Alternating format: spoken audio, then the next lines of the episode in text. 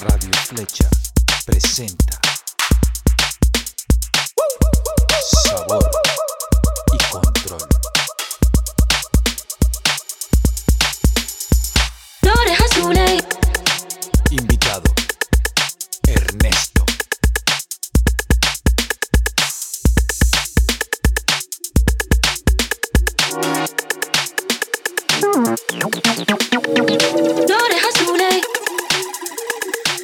hermano? Ernesto, bienvenido a Sabor y Control Podcast. Bien. Yuri Flecha, la invitación. ¿De dónde, ¿De dónde estás grabando? ¿Dónde estás, dónde estás ahorita? Estoy en Miami, eh, yo vivo en Miami, llevo aquí un ratico ya, unos buenos que cu- cuatro años, algo así, Mm, más o menos. Qué bien, qué bien. ¿Cómo te ¿Tú qué encuentras? ¿Cómo te encuentras con la, con la cuarentena situation? Eh, bueno, la cuarentena ha sido, para mí, yo he estado completamente encerrado. Eh, yo tengo asma y he tenido cuestiones, o sea, he tenido pulmonía, entonces me tuve que quedar encerrado porque no puedo arriesgar. Soy de esas personas que si se enferman le De puede pasar algo bastante grave. Entiendo, entiendo. entonces me he entiendo, quedado encerrado. Entiendo. He hablado con varios DJs y con varios beatmakers eh, en, en este podcast y varios me han dicho que me han dicho como que cuarentena, o sea, ¿cuál? Así es, así vivo yo, así vivo yo todos los días igualito encerrado y yo dije, pues es verdad, man, es verdad. Hay unos que hay unos que les cuesta más que a otros, pues. La verdad, honestamente, la verdad que sí, no me cambia mucho. Yo, yo trabajo desde la casa, hago beats desde la casa, hago música, todo lo que hago lo hago desde la casa, pero bueno, entonces el, ese tiempo corto que uno usa diariamente para salir sí me hace mucha falta. Correcto, correcto. Ir a, yo hago Muay Thai y voy y reparto un par de coñazos Yeah. y eso me, me da la energía para el día siguiente. No tener eso sí me tiene un poco... Y no puedes hacer, no, no hay manera que lo puedas hacer en- en- dentro de la casa, algo, no, no hay manera que lo puedas. Sí, sí, Pero no es uno lo lo mismo. intenta. No es lo mismo. uno lo intenta, pero no, no es la misma cosa.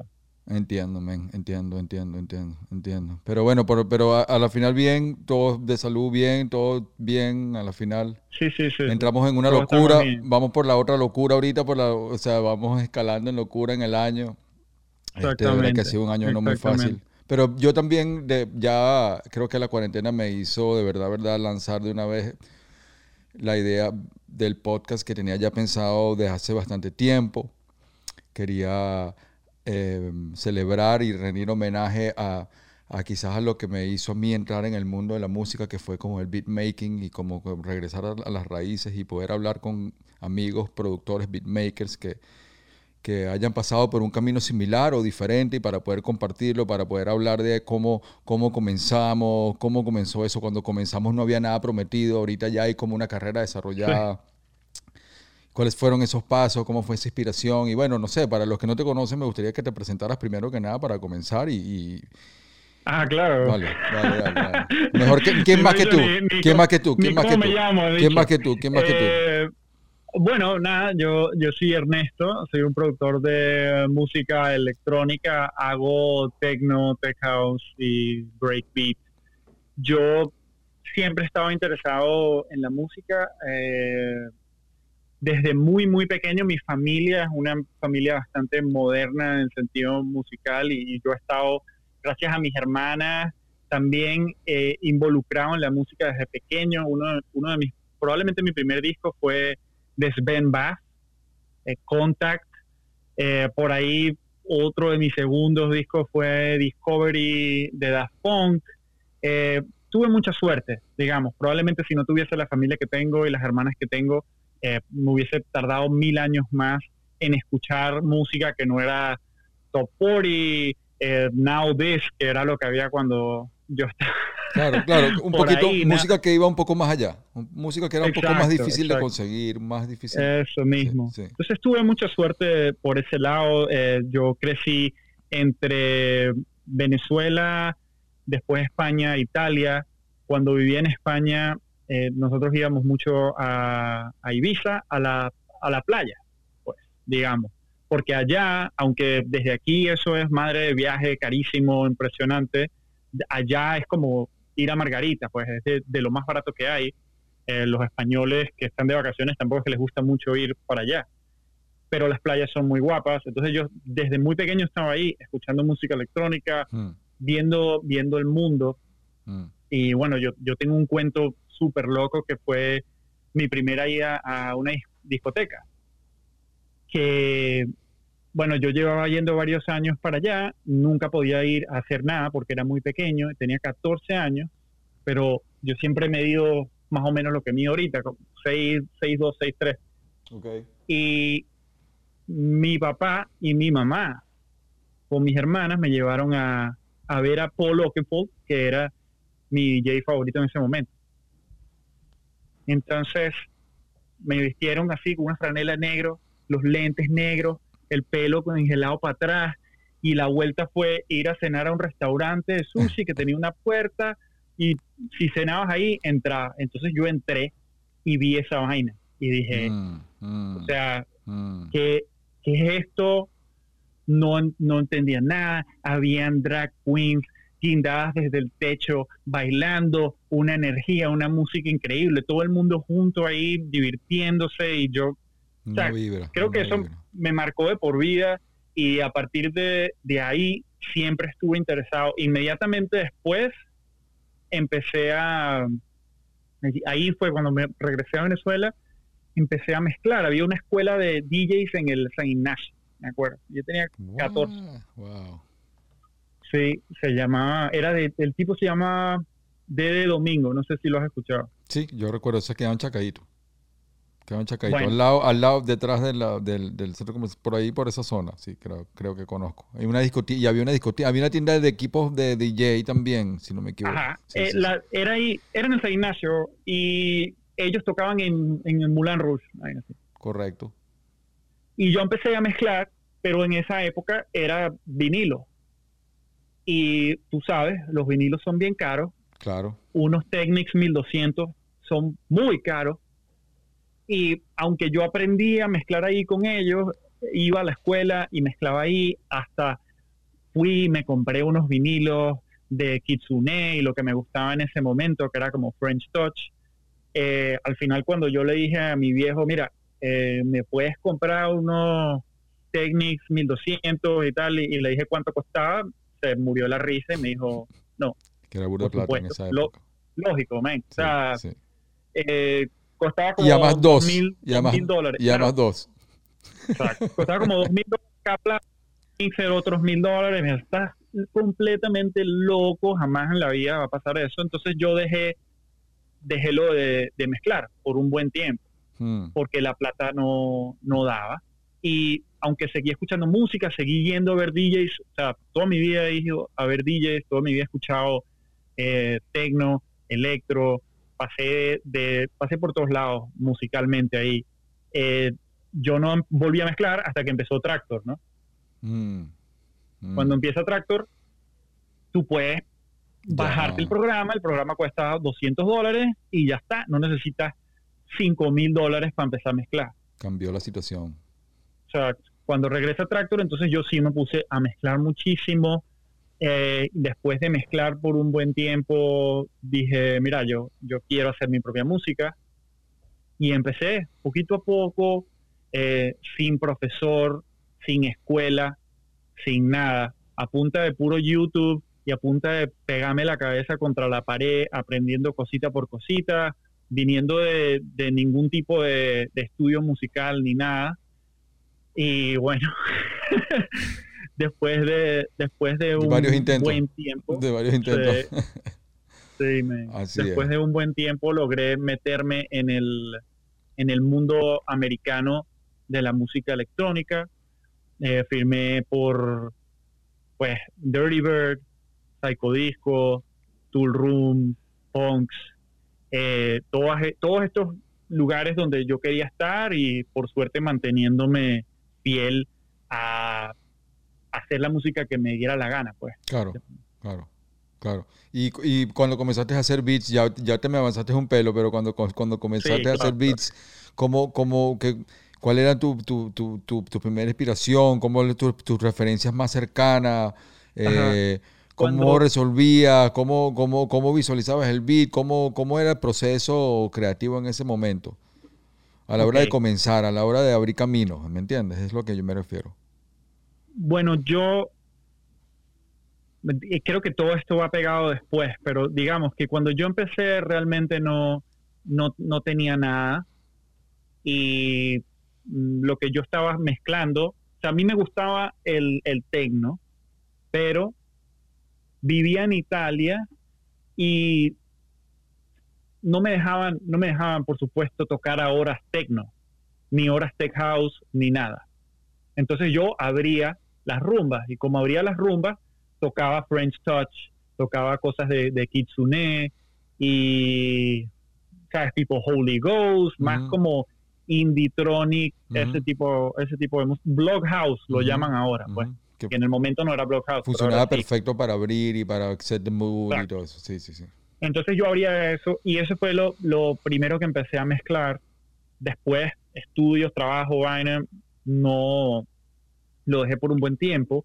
Me fui a vivir a Venezuela por una situación familiar y ahí me encontré con que eh, iba a trabajar en un banco y me ofrecieron centavos y dije, bueno, o sea, para estar trabajando 9 to 5 en un banco y después de que termine el mes no tengo ni para hacer la compra de comida, mejor me quedo en mi casa, trabajo por internet Hmm.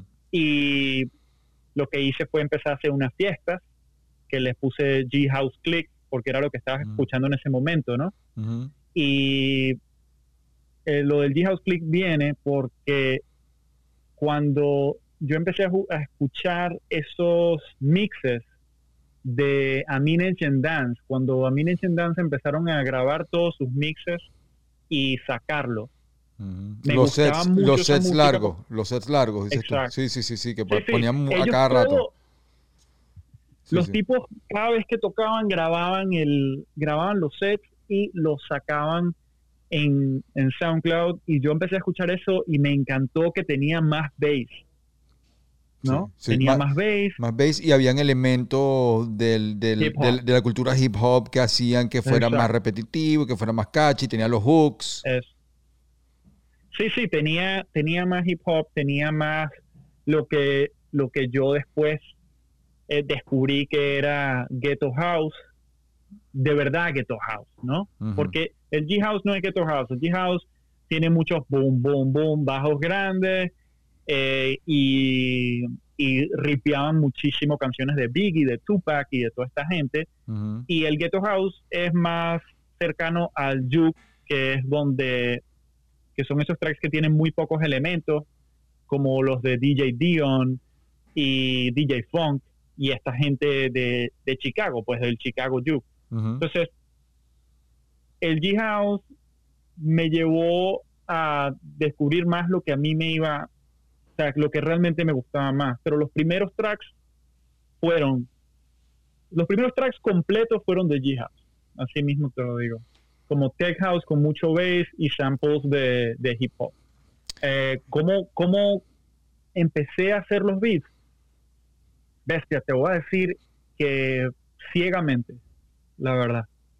Tenía amigos que hacían Mm. disco, o sea, estaba Trujillo en. Caracas.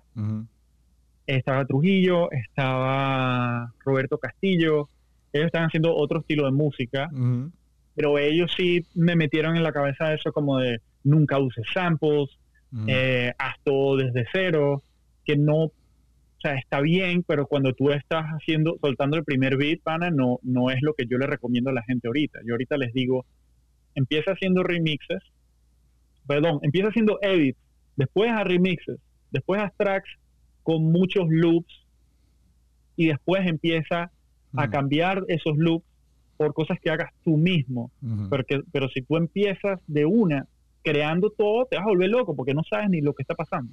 Tus oídos no están tan preparados para eso. Y no hay Entonces ninguna hice mi y- primer track. y no hay ningún gancho que te traigas público de otros campos, de otra vaina, No. ¿me entiendes? Te estás como una burbuja que no, no, no, nadie puede entrar a tu territorio porque no hay ninguna referencia, no hay nada, no hay...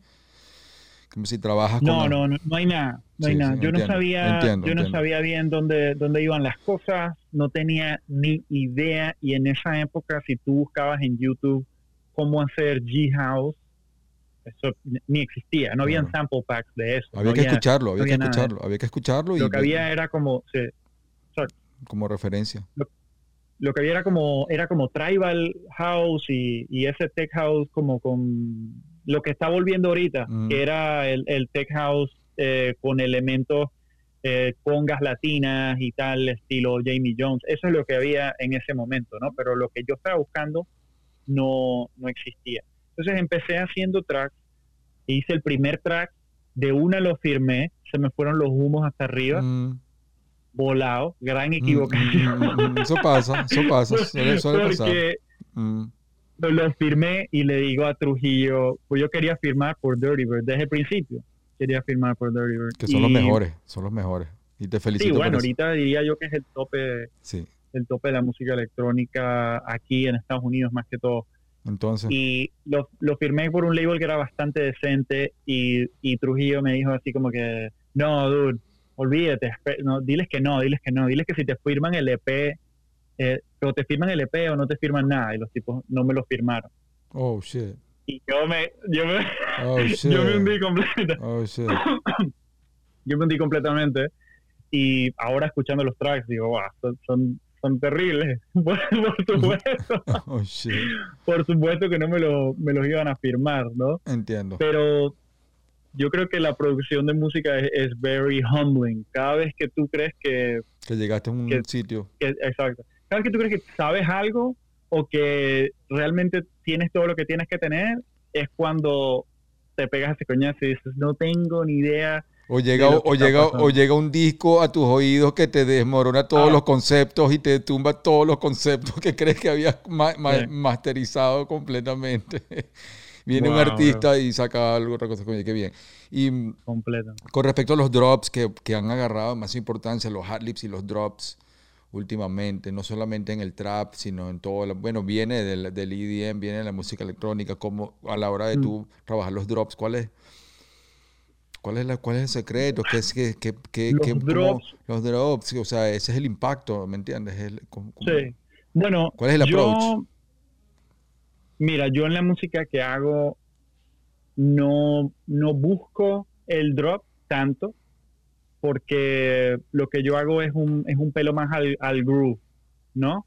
Es un pelo más, eh, digamos, underground por falta de mejor palabra, donde no hay drops grandísimos de, de con, una- con un horn, No, no, tampoco así. Eh, no, bueno, pero sí, es- entonces lo que yo lo que yo hago y cuando la gente me pregunta, o sea, tipo, ¿qué, qué necesitas en un track?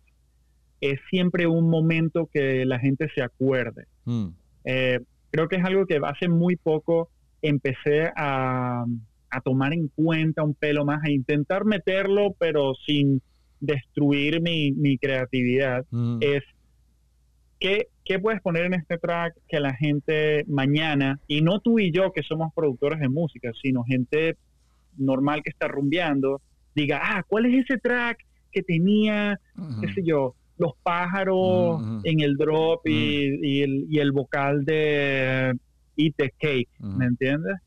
Y creo que eso es, eso es, sí, generalmente esas, esos Son las referencias, son las referencias. son en el son en el drop, sí. Pero es más importante tener eso. Es más importante tener un momento como que, mira, yo acabo de terminar un track hace poquito. Eh, se lo mandé a Dirty Bird, lo puso Claude Von Stroke en el stream. El tipo pone el track. El drop está bien, ¿no? Eh, Yo, yo hago ahora, es como un breakbeat, breakbeat techno, digamos, pero es- nadie lo hace el único que está, hace ese sonido soy yo, que también es eso, tardé mucho tiempo En llegar en ahí. buscar algo que fuera nada más mío, Correcto. ¿no? Pero cae, cae en ah, breakbeat, o sea, bajo con breakbeat, con una, con un bubble como el de Percolator, Ujú, ¿sabes? the Percolator. Sí, sí, sí, sí. Y ese no es el momento. El momento es en el segundo breakdown, suelta y después cae en un Miami bass Mm. completo. Mm. Y ese es el momento, Memorable. sorprende. Memorable. y ese es el momento memorable y Entiendo, quizás no es el entiendo, top, pero entiendo. mucha gente termina preguntando, ¿cuál es ese track Que se que transforma. tiene como el Miami Bass en el medio? Mm, mm, mm, entiendo. Y eso, eso es la cosa. O sea, tú tienes que tener un track. Tú no quieres nunca que un track la gente lo escuche y no sepa cómo describirlo o, o ponerle algo que lo defina. entiendo. Eso es lo, para mí es lo más importante dentro de todo, porque aunque tú puedes hacer un track, que es lo que yo hacía antes, yo hacía tracks para productores. Mm, O sea, yo hacía tracks con mil detalles especiales, creando absolutamente todo, haciendo evolución en los sintetizadores para que se viera que estaba haciendo algo análogo y que lo había creado yo y tal. Y eso, eso está muy bien, pero eso es el ego de uno, ¿no? El ego de uno te hace, te hace, "Guau, déjame enseñarle a esta gente lo que yo puedo hacer. Ahora, Y tratas de meterlo todo en una canción. Sí, Sí. Y, y un listener normal, una persona que está rumbeando, no sabe y no, no le interesa todo eso. Correcto. Correcto. A ellos les interesa, ah, ese, ese track tiene un momento especial y me acordé de ese momento al día siguiente. Ya está. Un- lo llaman un Shazam moment, pues. Es como, Claro. coño, qué bola, Entiendo. déjame, déjame chasamear y Entiendo, buscarlo. Entiendo, entiendo. A nivel de eso sí, pero para mí lo más importante es el groove de los tracks. O sea, tienen que tener, tienen que tener grooves. Eh, si no tienen groove bueno, no importa qué tan bueno sea el drop, no importa qué tan bu- bueno sea el vocal, la gente tiene que tener ganas de, de bailarlo y si no, no, no sirve. Pues. Claro, sea- claro. Y cuando te refieres al estilo que, que ha llegado, que al, que- al que has llegado a través de los años, este breakbeat, Sí. eh, em, ¿cómo, cómo, cómo lo, descríbemelo un poquito más a ese estilo, más o menos? En Ok, tu- bueno, yo llegué, yo llegué ahí porque yo estaba haciendo este como G-House, Mm, que realmente no era G-House, era más Tech House, mm, eh, más Tech House estilo Dirty Bird, digamos. mm, y cada vez me vi más influenciado por el Miami Bass y por el Juke, el Chicago Juke, que me encanta, ¿no? Que es este, este que hacían en, en los late 80s, eh, early 90s, estos eh, afroamericanos en, en Chicago, que es bastante rápido, entre 135 y 150 BPM, que usan eh, vocales medio, medio hip hop, pero no hip hop, ¿no? Porque eh, son bastante específicas a eso y lo que tienen es mucho bass y son trancadísimos. mm. Y por otro lado tengo el Miami Bass, que me gusta el uso de los 808, solo, solo el 808 y Ujú, todos esos sonidos. Entonces, Que son los papás del, trap. Son los papás del trap. exacto. Sí. yo, yo rápidamente me di cuenta que eh, habían 300 mil millones de personas haciendo tech house. Y yo no, no iba a hacer tech house mejor que los otros que llevaban 20 años haciendo tech house. Entonces mi manera de diferenciarme y además usando las influencias de cosas que me gustan fue yo crear mi propio estilo de breakbeat. Breakbeat eh, es tan fácil como todo lo que no es 4x4, ¿no? O sea, el tech house, el techno, todo esto es pam, pam, pam, pam, el breakbeat, tan, ta, tan, ta, tan. O sea, es simplemente los kicks no son 4x4 Ok. y ya está. Eso es, es una extremadamente general cuando nos ponemos a hablar de eso. Mi estilo es, eh, es, es bastante... Pero es con más con baterías, eh, tiene batería, breakbeat por- y tiene, incorpora bater- la- como era el breakbeat de los 90 con las baterías de- y, la- y los sonidos de baterías algo orgánicos sí, o algo de breakbeat. Sí, Correcto. algo de breakbeat tiene, pero más que todo es es la cuestión de que de que es mucho bajo, Ujú, 8 808 largos, 808 largos. ujú, generalmente los drums del 808, aunque yo me he alejado de eso porque justo como que todo está bastante planeado, la verdad. En lo que lo que yo hice para llegar al punto donde llegué. Yo dije, ok, hay mucha gente haciendo tech house, el tech house me aburre porque todo es bastante igual. A mí me gusta el juke y me gusta el Miami Bass, pero no puedo hacer Miami Bass porque es a 80 BPM, no puedo hacer juke porque es a 150. Entonces, ¿cómo convierto el juke y el Miami Bass en algo que yo pueda soltar en la mitad de un set de tech house. Correcto. Y entonces Ahí por ahí te fuiste. yo tuve la suerte de meterme en eso, Mm. eh, crear una música que funcionó, le gustó a la gente y ahora yo soy el I'm the breakbeat guy, pues. ¿Cómo lo cuando llama? ¿Cómo lo falta- llama? ¿Cómo lo llamo? Sí, el estilo. Lo que yo hago. Sí. Ah, es, es, es- yo lo llamo, es electro, realmente. Ok. Electro, es Detroit Electro, lo, lo creó Juan Atkins como Cybotron Claro. y Drexia en los 80 y yo hago yo hago electro pero no no tan electro yo hago mi estilo de electro porque el Mm. electro es súper súper trancado súper distorsionado Como a 110 Y yo- BP BPM más o menos, ¿no? no igual ese es 135 el, Ah, el electro pues pero si yo te hablo de, de qué es la música que está más cercana a lo mío es el electro Correcto. Yo, sí, man, yo tardé mucho tiempo y me di muchos coñazos para encontrar cómo hacer música bien y más que todo la parte de la mezcla que tú sabes que es la, la más complicada. ¿Cómo haces eso? ¿Lo haces tú mismo o te lo hacen otros? Otro? Yo, sí, yo hago todo, yo hago toda mi mezcla porque Nadie rapidito entendí, exacto, rapidito entendí que si tú haces un track y no lo mezclas tú, entonces nunca va a terminar sonando como tú quieres que suene. Eso es correcto. ¿no? O sea, al final va a terminar sonando distinto. Al final la gente va a hacer la mezcla dependiendo de cómo le guste a ellos Y no como ego. tú quieres que termine sonando. Y de su ego. Y también. además es plata. No, es plata, también es plata. Sí. Es muy, muy, muy importante la parte de la plata. O sea, si yo cada track que termino se lo mando a alguien para que lo mezcle, me arruino. Imagínate. Correcto, correcto. Y además que eh, eh, eh, cuando haces un, si vas a mezclar algo serio, estamos hablando de, de los och- 800 dólares, 1000 dólares para arriba, para tener algo más o menos decente, más o menos como que... Y no sabes ni siquiera si estás completamente feliz Y después no te gusta. Exactamente. Y después Entonces, el, productor pone el ego, pone el ego de él en el track completo y te, te transforma. Epa. Ahí. Yo me puse a estudiar mucho, men. Me puse a estudiar muchísimo. Me puse a ver absolutamente todos los tutoriales. Agarré clases de mezcla después porque mm, me di cuenta que no hay nada más invaluable, más impagable que el conocimiento de alguien que hace música similar a la tuya y tiene muchos años haciéndolo. Mm. O sea, te eleva el juego inmediatamente. También me di cuenta que la mayoría de los productores tienen esta información que es muy simple y que te puede cambiar la vida mezclando, pero no la dan. Hmm. ¿no? Entonces, por eso yo empecé mi canal de YouTube, donde empecé a hacer videos de tutoriales en los que todos estos conocimientos que he agarrado, que a veces duele, créelo, porque son cinco años de tu vida, de repente los puedes soltar en un video de 10 minutos. Son unas gemas ahí, Pero- que- unas joyas que...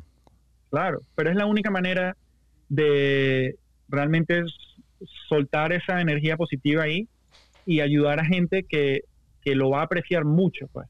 Impulsar la cultura ¿No? también, impulsar la cultura, que continúe, que continúe, continúe, claro. Eso- sí, y eso es lo que yo quería hacer eh, con, con ese canal, simplemente soltar esas joyas y pensando en cuánto me hubiese ayudado eso a mí cuando yo empecé. Mm, O sea, cuánto me hubiese gustado a mí encontrar algo Mm. así cuando yo empecé y digo, mira, ¿cómo no voy a darle esto a la otra gente?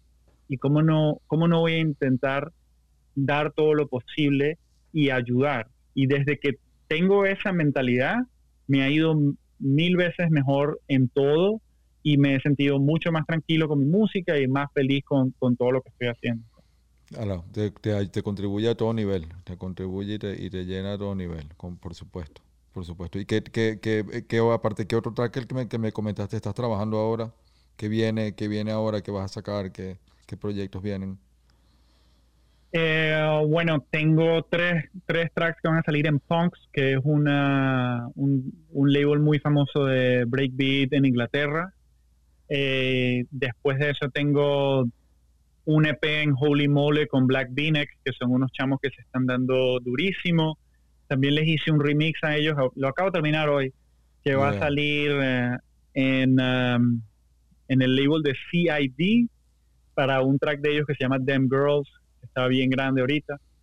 Eh, tengo y estoy preparando yo cinco tracks para mí que quiero hacer para cuando empiece mi, mi discográfica nueva, pues que quiero eventualmente convertir esto que yo tengo como Broken English, que es lo que yo llevo como marca, como las, las franelas que tengo y todo lo demás. Todo está, todo está muy conectado, pues.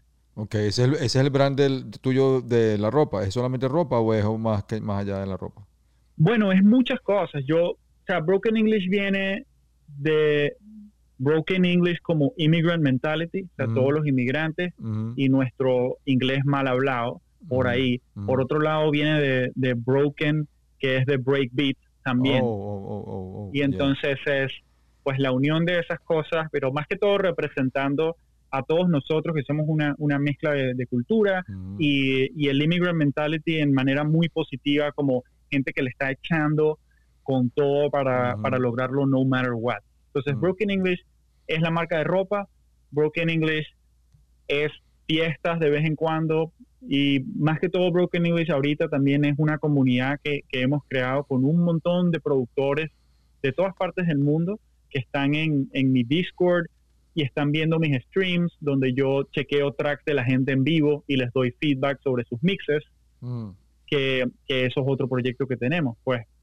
Eh, pero no te imaginas cuánta gente tengo en el Discord, todos están ahí, todos ponen sus tracks y entre ellos mismos se dicen, hey, mira, esto tiene demasiado bajo, eh, quizás deberías cambiar este breakdown. Y es una comunidad tan positiva de, de ayuda Qué bien. eh, que, que es otra de las cosas que aprendí yo muy tarde, que es, mira, necesitas oídos externos, no importa qué tan bueno sea, pero es impagable Mucha gente que quiere, alguien quiere vivir como encapsulado también. no puede, no puede, porque ¿sabes qué pasa? Cuando tú te pones a trabajar en un track y tú, tú lo sabes más que ninguno, eh, bueno, no- yo no sé cuánto tardas tú, pero yo, yo tardo un buen ratico Ujú. terminando mis canciones y te metes en ese túnel, has escuchado ese track mil veces, Es correcto. al principio te encantaba y después lo detestas.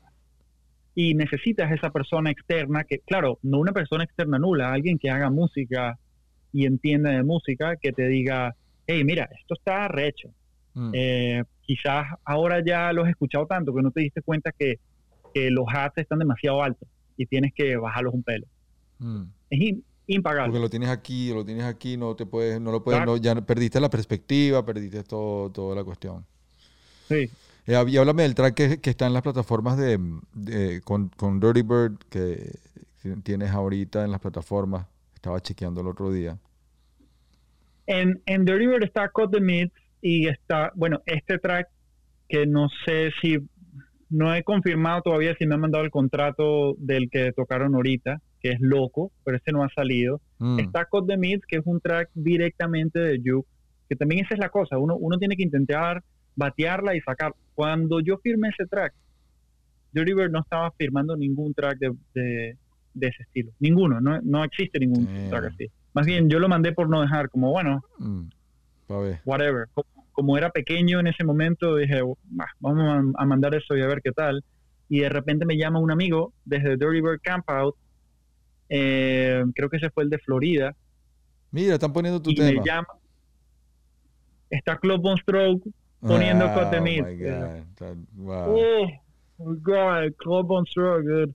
Ahora, ahora ese tipo toca streams y, y dice mi nombre y me dice qué pasó Ernesto y sabe quién soy yo, ¿no? Ujú. Pero en ese momento es, eso era Una cosa de otro nivel. Inalcanzable. Inalcanzable. inalca- inalcanzable, inalcanzable Es para mí. correcto, es correcto. Y fue un momento como de, hey, mira, eh, estás haciendo algo, ¿no? Mm, mm, Estás haciendo algo, sigue intentándolo. Claro, claro. Ahí, ahí es cuando se empiezan a repagar unos cuantos añitos de, de, de, de días sin dormir y, y sin nada, sin Sí. agua, lo que sea, ¿sabes? O sea, sí, ahí es donde comienza Pero la parte gratificante. Mira, yo creo, yo creo y, y- y tú lo puedes decir que la única manera de, de hacer música es si lo haces porque te encanta, Sí, sí, sí, una pasión.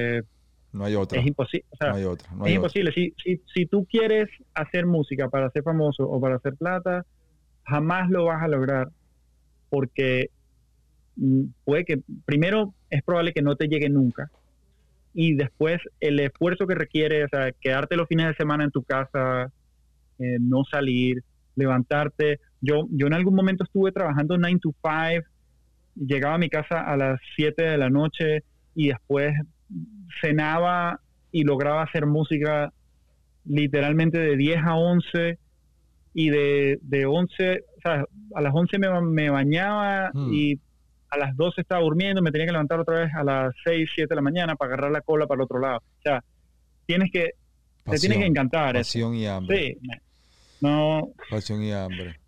¿Qué, qué, sí. qué- qué disciplinas, apar- aparte de la que me comentaste al comienzo, al comienzo de, la de nuestra conversación, que, que- cómo te disciplinas, cómo te estructuras? Con el, estábamos, siempre he hablado que, el- que los artistas a veces, eh, con lo abierto que tienen el horario, con lo abierto que tienen, Mm. eh, ¿sabes? ¿Cómo te disciplinas? ¿Cómo te estructuras? ¿Cómo buscas una Ok, fórmula bueno. para, no sé? Mira, yo yo estaba trabajando en este lugar que era súper crudo, no lo aguantaba eh, y ahí mi música, pues claramente bajó mucho. Como DJ, Bajó mucho como- porque está- que estás trabajando como DJ o No, estás- no, no. un trabajo, un trabajo Como DJ, normal. como DJ no, trabajo, trabajo. completico. Sí, sí, sí, ok, correcto. Trabajo completico. Ojalá hubiese sido como DJ, no, trabajo completico. Mm. Entonces, eh, Mató un poco la, la inspiración, tu proceso. Afectó el arte. sí.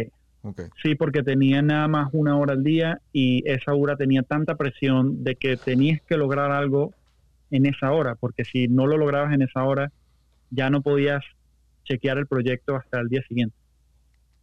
Correcto. Entonces tuve la suerte de dejar ese trabajo y decir, mira, voy a abrir mi propia compañía, abrí mi propia compañía, trabajo desde la casa. Con mi compañía, yo tengo una empresa de, de, mm, ventas en Amazon, yo le llevo a distintas marcas sus tiendas en Amazon. Yo estudié finanzas, Yo. eh, bueno, entonces tuve, o sea, tuve mucha suerte de que me cayó eso, lo pude hacer y entonces ahora yo lo que hago es que me levanto en la mañana, trabajo en mi cuestión de Amazon hasta el almuerzo. Después almuerzo, me siento y hago una hora, descanso 15 minutos, una hora, 15 minutos, una hora, 15 minutos, hasta las 9 de la noche. Hmm. O sea, Bueno. todo música. Sí lo hago así porque siento que para mí es mucho mejor. A mí me parece que uno tiene que descansar los oídos, Hmm. eh, que tienes que respirar, porque cuando yo entro en ese túnel, lo que hago es destruir mis proyectos, arruinarlos completamente. Entonces, pues bueno, lo que hago es eso, trabajo en la mañana, almuerzo y después hago hora 15 minutos. Eh, yo soy muy, a mí me gusta mucho informarme Hmm. informarme, hacer research, ver cu- cuál es la mejor manera de hacer las cosas. Y yo llegué a la conclusión de que para mí esa era la mejor manera. En vez de quedarme pegado tres horas y después ya no aguantar más y no lograr nada, lo que hago es hacer mi hora, mi pequeño descanso y vuelvo a entrar. Y generalmente intento también eh, al menos trabajar en dos beats al mismo tiempo.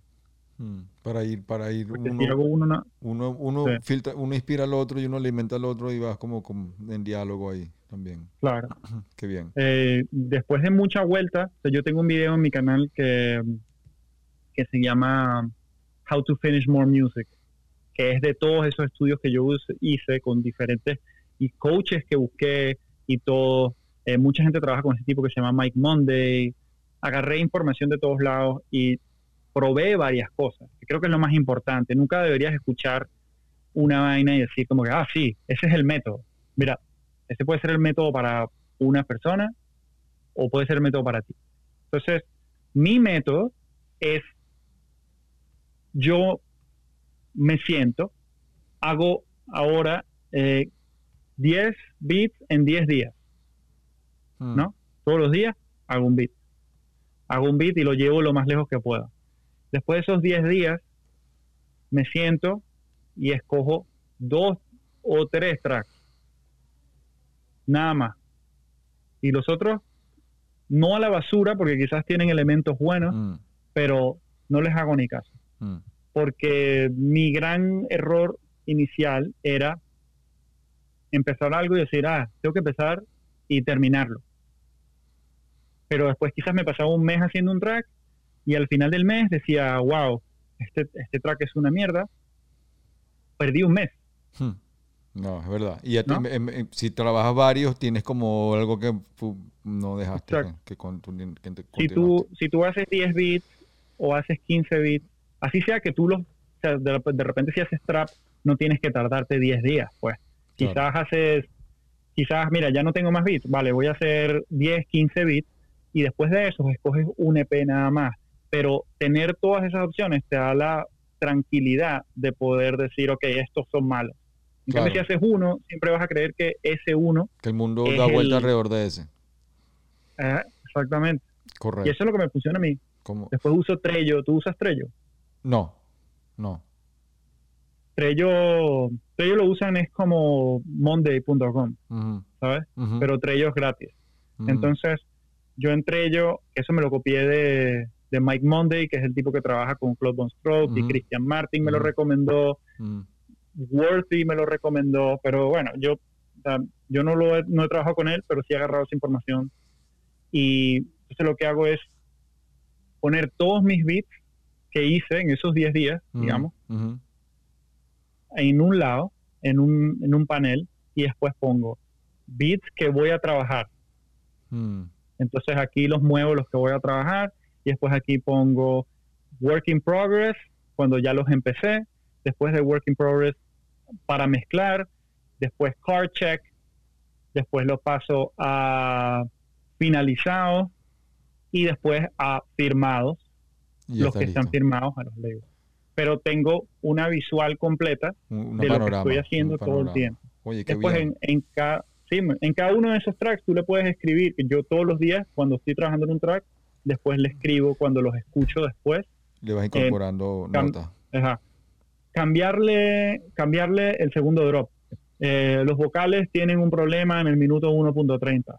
Eh, en el carro el bajo sonó mal Mm, y después regreso en la mañana cuando lo abro y chequeo, ok, esto ya lo hice, esto ya lo hice, pam, pam, pam, pam, pam.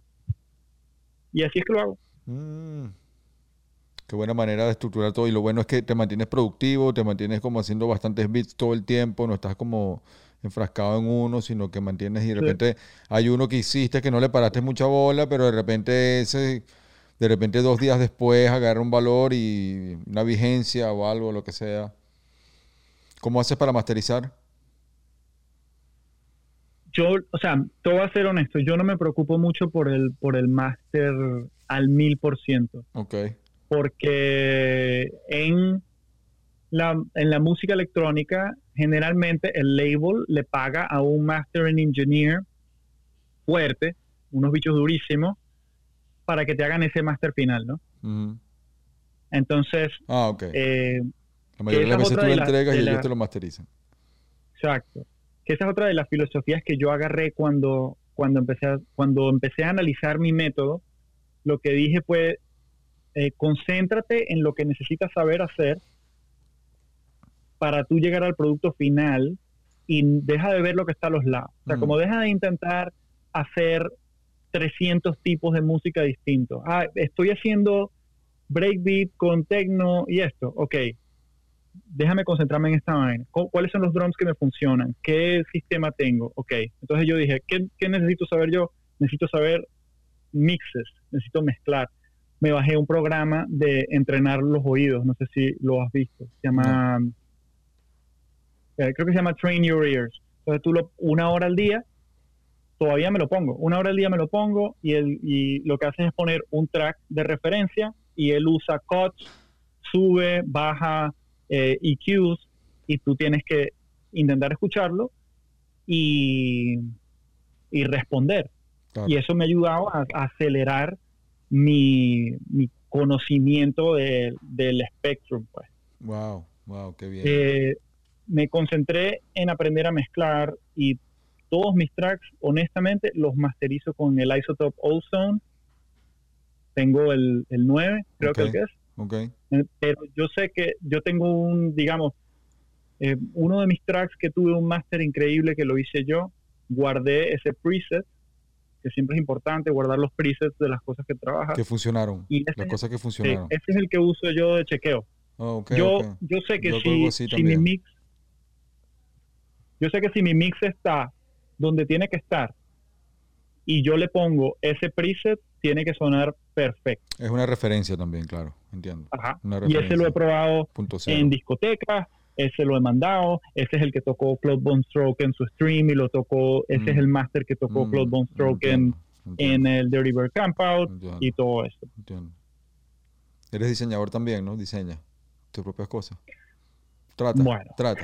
Ahí, tira flechas, tira, tira un par de flechas ahí. Eh, eh, exactamente, sí. Yo, yo, bueno, a mí siempre me ha gustado la moda, siempre me ha gustado, eh, sí, bueno, siempre me ha gustado el streetwear, siempre me ha gustado todo ese tipo de cosas. Mi hermana es diseñadora de moda Mm, y yo, yo tengo las ideas de lo que me gusta. Yo siempre he sido muy bueno en, en, ma- en entender el nivel de calidad y la visión. mm, Ahora, mira, yo te digo, yo como productor, yo no soy ese tipo de persona que se sienta y hace magia en dos segundos. Yo, es un esfuerzo.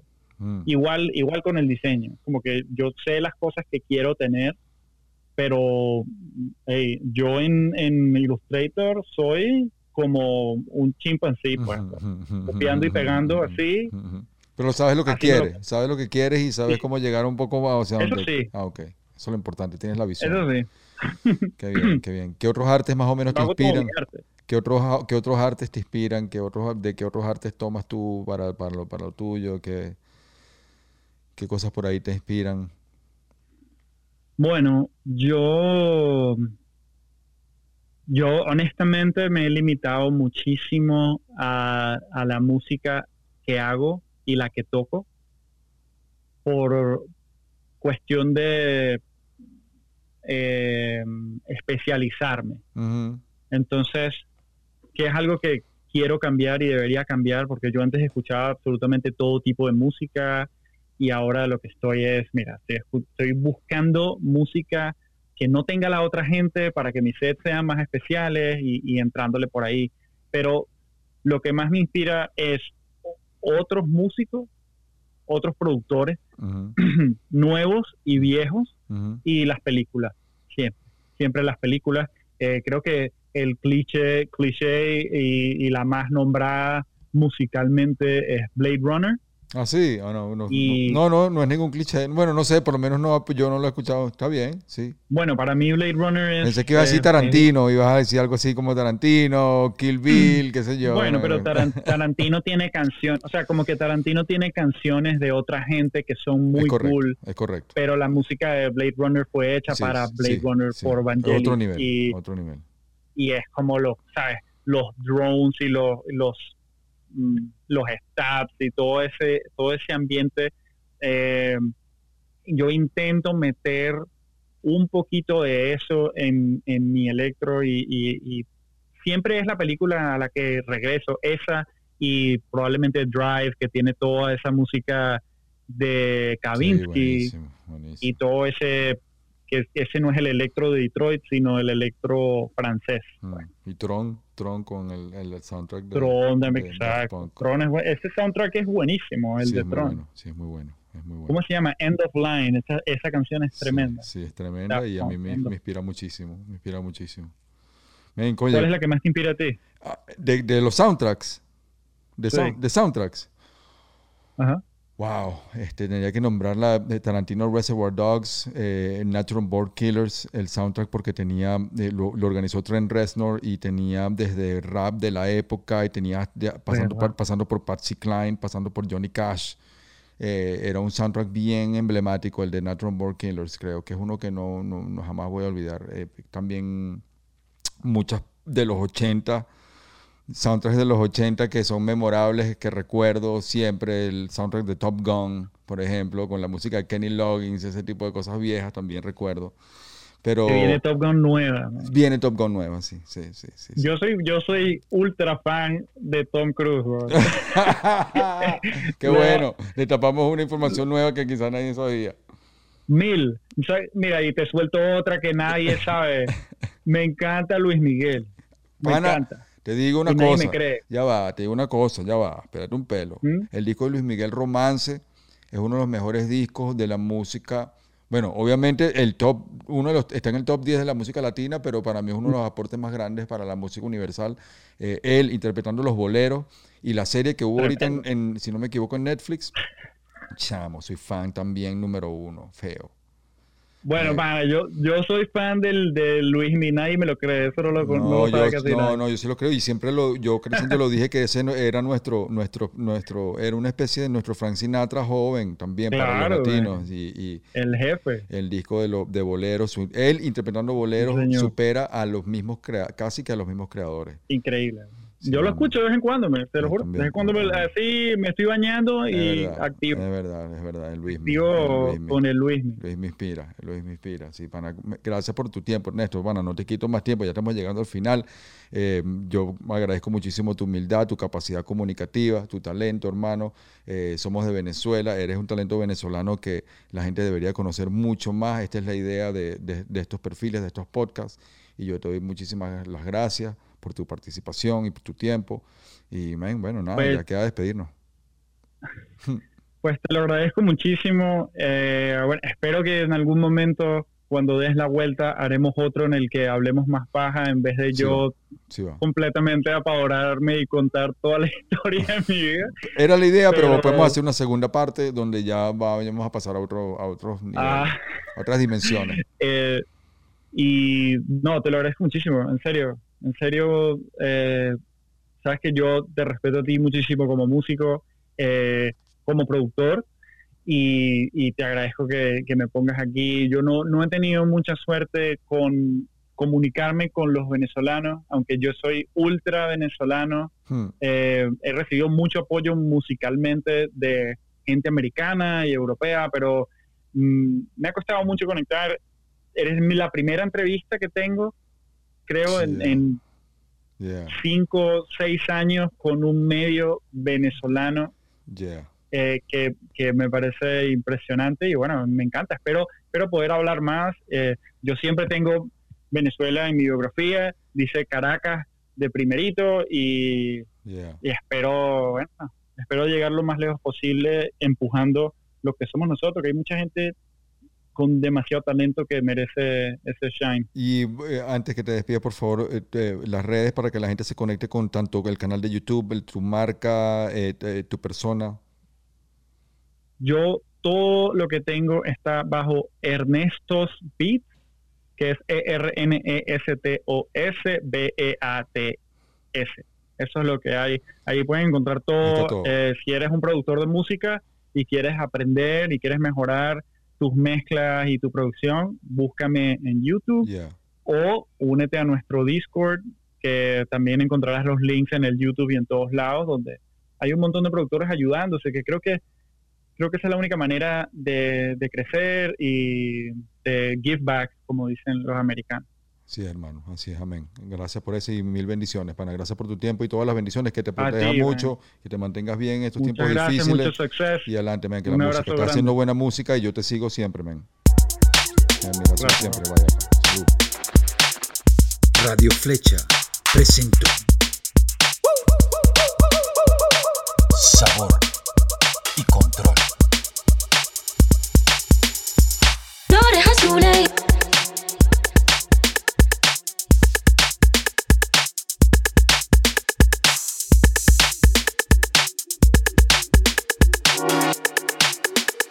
うん。